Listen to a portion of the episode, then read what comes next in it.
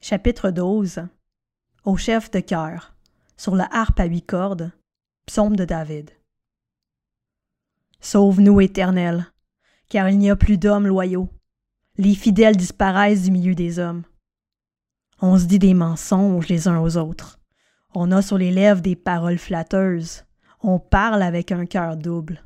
Que l'Éternel extermine toutes les lèvres flatteuses, la langue qui parle avec arrogance, ceux qui disent Nous sommes forts par notre langue, nous avons nos lèvres avec nous, qui pourrait devenir notre maître? Parce que les malheureux sont opprimés et que les pauvres gémissent, maintenant, dit l'Éternel, je me lève, j'apporte le salut à ceux qui soupirent après lui.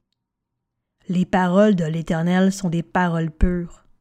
Un argent affiné dans un creuset en argile et sept fois épuré.